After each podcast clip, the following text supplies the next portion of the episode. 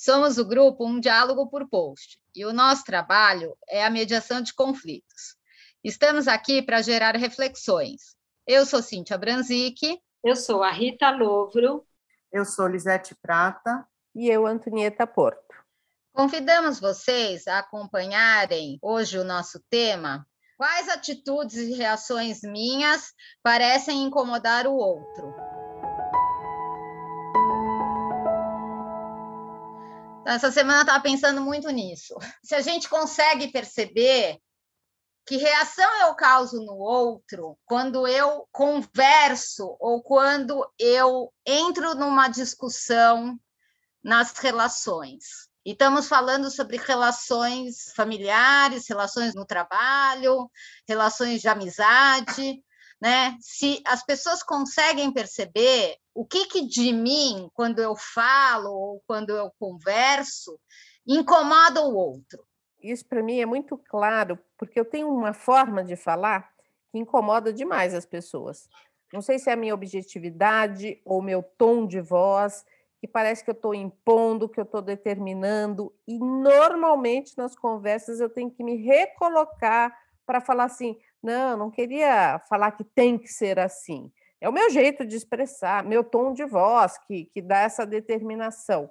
Então, sempre isso é uma coisa que eu consigo perceber no outro que a reação nunca é a minha intenção, que é totalmente diferente. Eu ouvindo vocês falarem, tenho a percepção de que essas perguntas que a gente faz a nós mesmos são perguntas que buscam a autorreflexão também, né? buscam a gente procurar um melhor entendimento, buscam a gente procurar se expressar de uma forma melhor, mais clara, para que não haja tropeços ou equívocos de comunicação.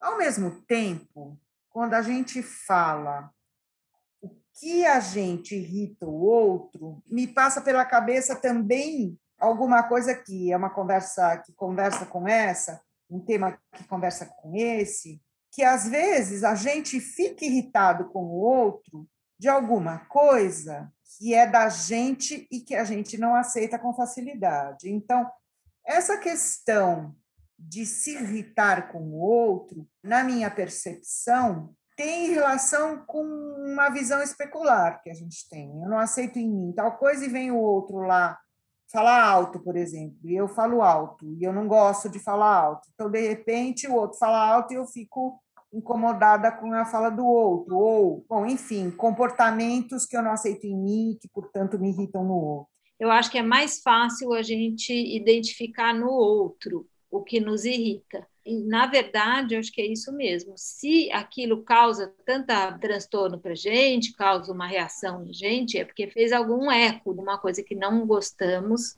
e que pode ser um espelho da gente mesmo, né? Mas o que eu estou notando que está surgindo é que a gente está falando não ainda do conteúdo, mas a forma como a gente se expressa que pode causar essa reação, ou a forma como os outros se expressam. Por exemplo, falar alto, por exemplo, fazer careta, fazer uma expressão assim de que não gostei do que eu vi. A forma também faz muita diferença para facilitar a comunicação, né, me parece.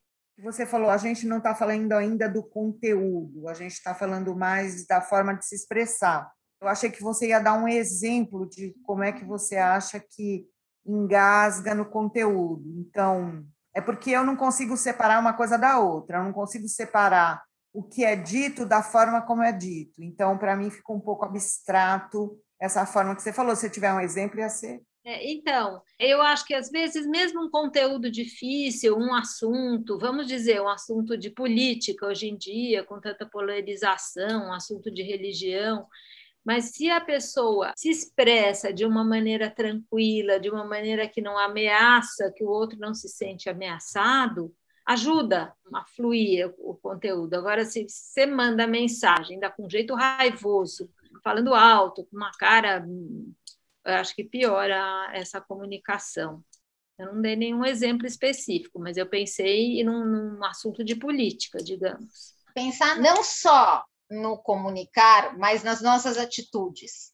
A forma do nosso rosto. O que, que a gente faz no nosso dia a dia que incomoda de fato o outro, né? Vou contar uma história engraçada. De pequena, a minha mãe tinha o costume nas férias de acordar a gente em dia lindo muito cedo. Isso era uma coisa que a gente ficava adolescente. Lembra aquelas pessoas? Ela acordava a gente e ela não percebia isso, que a gente queria dormir, a gente não queria acordar cedo. Né? E ela fez isso a vida inteira. E eu percebo que hoje eu repito isso. Muitas vezes eu repito isso. Né? Então, também são as atitudes. Que atitudes nós temos com relação às pessoas, no geral, que incomodam eles? Né, excesso de arrumação. E estou falando assim, agora estou falando de filhos, né? Estou falando das pessoas em geral. O que, que, de fato eu faço e que eu não percebo que eu faço no dia a dia e que pode deixar o outro muito irritado. Você falou de filho, meu filho mais velho quase não come. É assim, come muito pouquinho. E ele chega às vezes do trabalho e eu fico assim: quer comer isso? Quer comer aquilo? Ele vai recusando e eu vou criando pratos novos até ver se ele cede em algum. Chega uma hora que ele fala assim: pelo amor de Deus, não quero comer nada.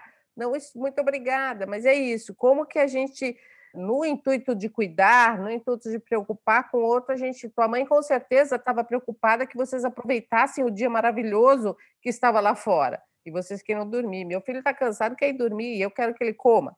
Então é isso, como a gente possa perceber no outro que eu estou sendo demais. Eu estou aqui pensando um pouco sobre essa história de o que e o como, né? E eu fico com uma tendência de achar que o que incomoda mais é a forma de se expressar do que exatamente o conteúdo expresso. Claro que cada conteúdo, eu acredito que cada conteúdo tem uma forma boa, uma forma adequada de se expressar. Então, em geral, quando as pessoas falam mais devagar, quando as pessoas são mais tranquilas para dizer sua opinião, não falam por muito tempo, acho que isso facilita a compreensão, mas isso exige do emissor da mensagem que ele tenha a capacidade de sintetizar aquilo que ele está dizendo. E às vezes a gente não consegue, às vezes a gente fala mais porque a gente sente que não foi suficientemente claro. E eu não sei se dá para separar uma coisa da outra. Eu estou mais compartilhando uma reflexão para a qual eu não tenho resposta, né?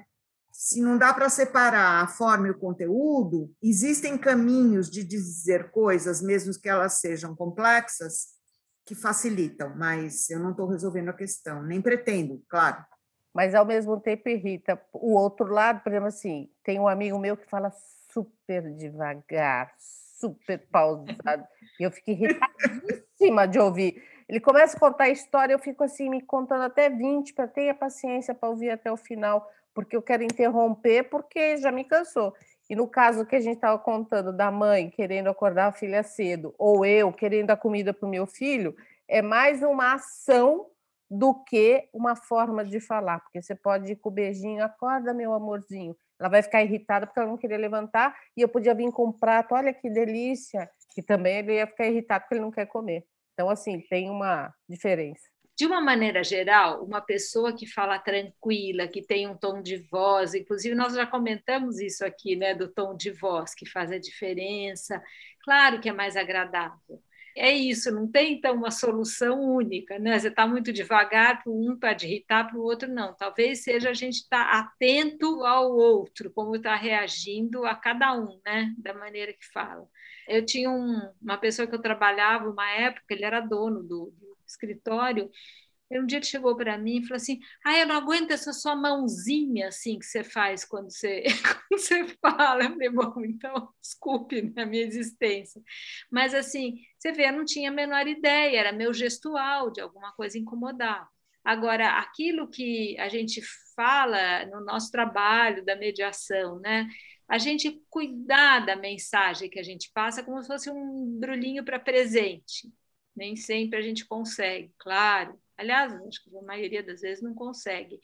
Mas eu acho que é isso que a Lisete mencionou. A forma realmente tem um peso bem maior e a gente pode passar um conteúdo difícil se for capaz de cuidar da maneira como vai. Ao mesmo tempo, né, ouvindo com você e concordando, me ocorre uma outra possibilidade. Tem um limite daquilo que eu digo é um limite até onde eu continuo sendo verdadeiro, né? Se eu for querer ser o pacotinho mais colorido, mais bonitinho, né, eu fico fake. Eu viro uma, viro uma fala fake. Para mim, é fácil de perceber falas fakes ou pelo menos eu acho, né? Eu acho que falas muito exageradas, falas muito rocambolescas, falas elogiosas demais, tem várias coisas que me parecem falsas. Então, dentro do que você falou com que eu concordo, acho que tem um limite do que cada um consegue ser comedido, agradável, gentil, sem ultrapassar o limite daquilo que é a sua verdade. Aí isso me remete ao que você falou no início, que às vezes no outro me irrita e eu tenho que ver por que me irrita. Então, por que a fala gentil uh, ou sei lá o que te incomoda e que você acha que é fake? O que o outro está me despertando quando fala de uma forma, sei lá, grossa, por exemplo, é, e me incomoda? Que me desperta dentro de mim. Então, sou eu que estou lendo e tenho uma questão com isso, né? não necessariamente ela é por si só. Você tem razão. É engraçado pensar isso, né? o quanto é difícil identificar na gente o que incomoda o outro. Fiquei pensando nisso enquanto vocês estavam falando. Por que, que é tão difícil para a gente olhar o outro e não olhar a nós mesmos? Quando a Lisete falou o como e o porquê, eu fiquei pensando nisso. Eu aponto o dedo para o outro, mas não aponto o dedo para mim. Eu não sou capaz de apontar o dedo para mim. E essa conversa é legal, porque eu fiquei pensando assim: quando a gente conversa, a gente sempre coloca o acho, o acho. Nesse caso, a gente só acha mesmo. É difícil a gente ter certeza se o outro não fala. se, se alguém de vocês não fala, ah, essa forma de você conversar não é legal, essa forma do teu tom não é legal, a gente fica no achismo mesmo. O que, que faz com que a gente fique nesse achismo porque se o outro aponta o dedo para mim e eu não sou capaz de apontar o dedo para mim mesma, o que, que eu faço com aquela informação?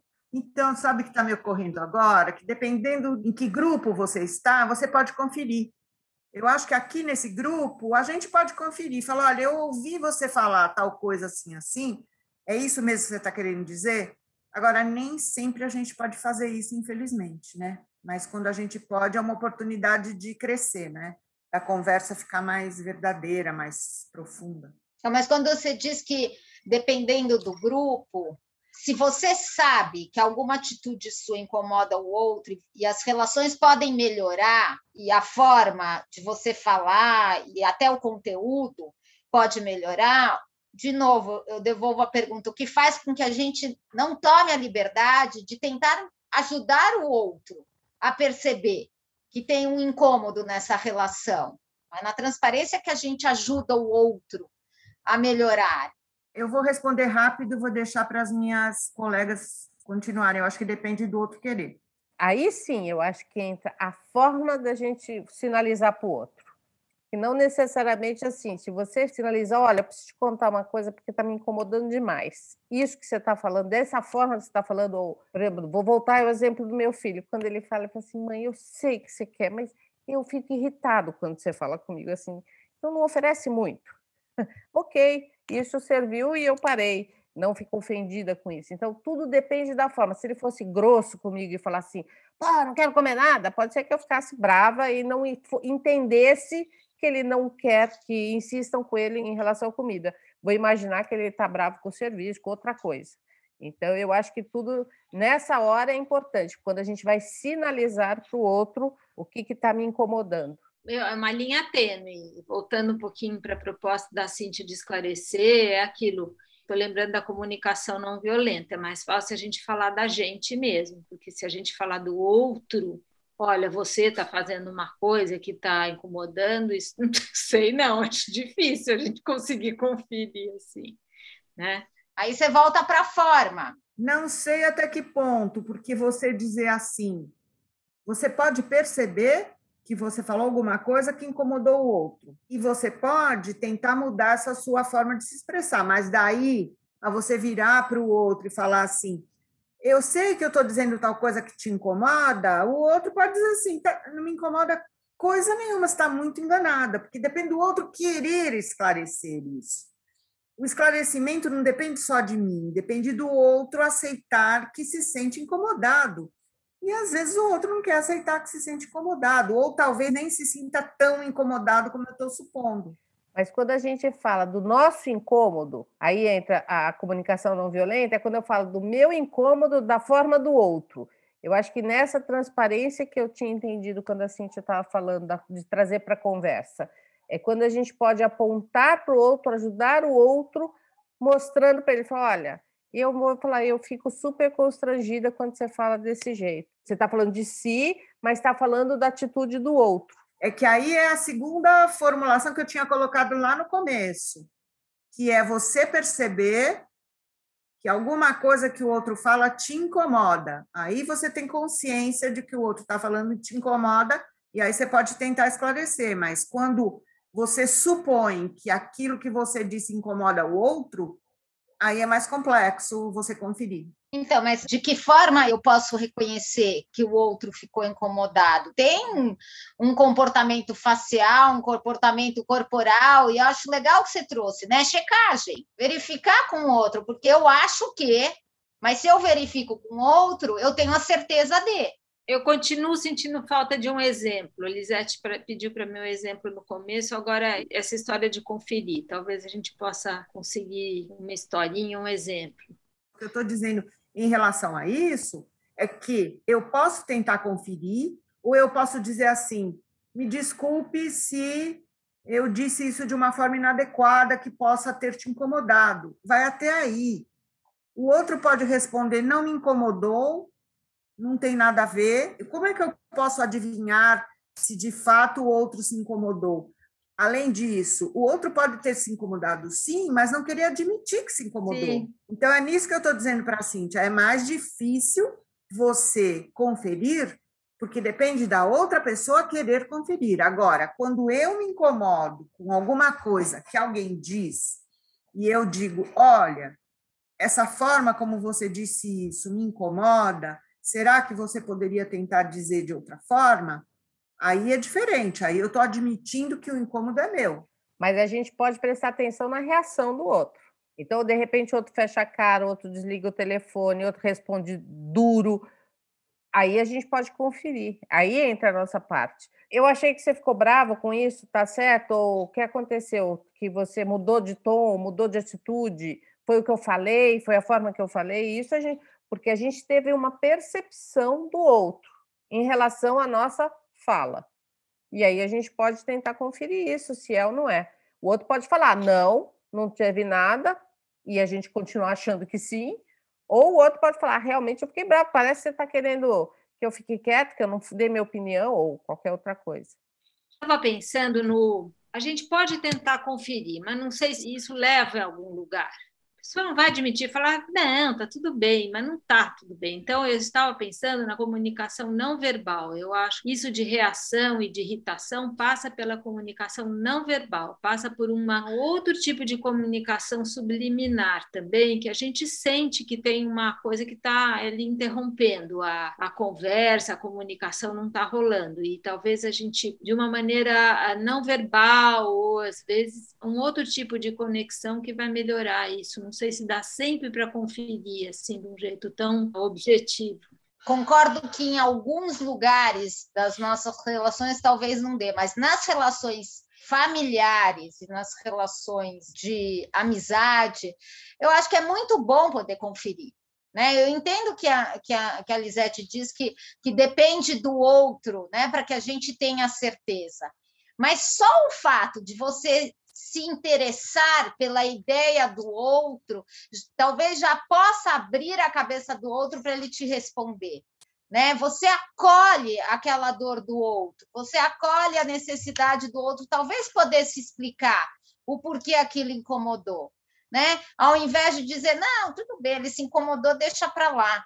Por que, que eu insisto nisso? Porque eu vejo que nas relações elas melhoram muito quando você usa essa ferramenta que a gente tem. Né, de olhar para o outro e perguntar para o outro, mesmo, mesmo que você fique no achismo, mesmo que você fique no achismo, você já gera uma reflexão no outro, você já abre uma outra possibilidade de conversa com o outro. Eu concordo com você. Eu acho que é um ato de generosidade, eu acho que é um ato de construção. Talvez eu tenha recentemente tido experiências onde, apesar de todo o meu interesse em conferir, em superar, eu não fui bem sucedida, mas eu concordo com você.